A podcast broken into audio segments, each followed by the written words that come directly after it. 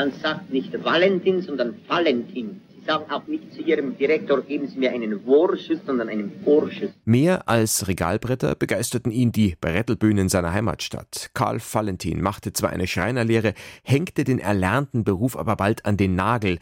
Den Nagel kann man noch heute besichtigen im Münchner Valentin- und Karlstadt Museum am Isartor und er machte als Blödsinnskönig Karriere mit humoristischen Vorträgen und satirischen Liedern, sogenannten Couplets. Als er 1911 Liesel Karlstadt kennenlernte, war er bereits der Shootingstar der Münchner Unterhaltungsszene. Doch erst gemeinsam perfektionierten die beiden die valentineske Komik, deren Urgrund das Sprachspiel ist. Valentin verdanken wir Erkenntnisse ebenso genialer Schlichtheit wie schlichter Genialität.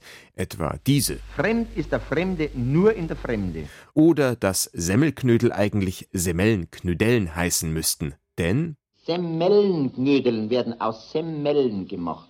Also aus ah. mehreren Semmeln. Du kannst nie aus einer Semmel Semmelnknödeln machen.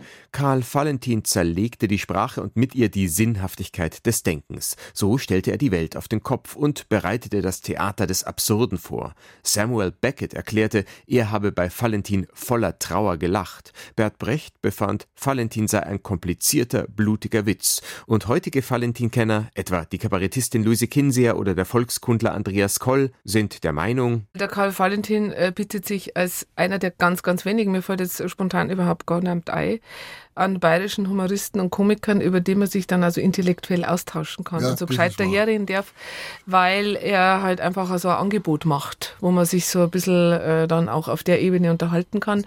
Und das gibt es nicht oft. Ja, und weil er auch sehr vielfältig ist. Genau. Genau. Ja, jeder Dialog, und wenn er noch so absurd ist, hat ein, ist ernst. Kein Zweifel, Karl Valentin ist das bayerische Pendant zu Charlie Chaplin. Nur, dass er, anders als Chaplin, ohne kongeniale Partnerin nur halb so gut gewesen wäre. Liesel Karlstadt war nicht nur seine Spielpartnerin auf der Bühne oder vor der Kamera, sondern auch Mitautorin unzähliger Szenen, die beide gemeinsam für den Rundfunk oder auf Schallplatten aufzeichneten. Ich kann da aber auch Knödeln ohne N sagen. Das gibt's nicht. Natürlich, die Leberknödel.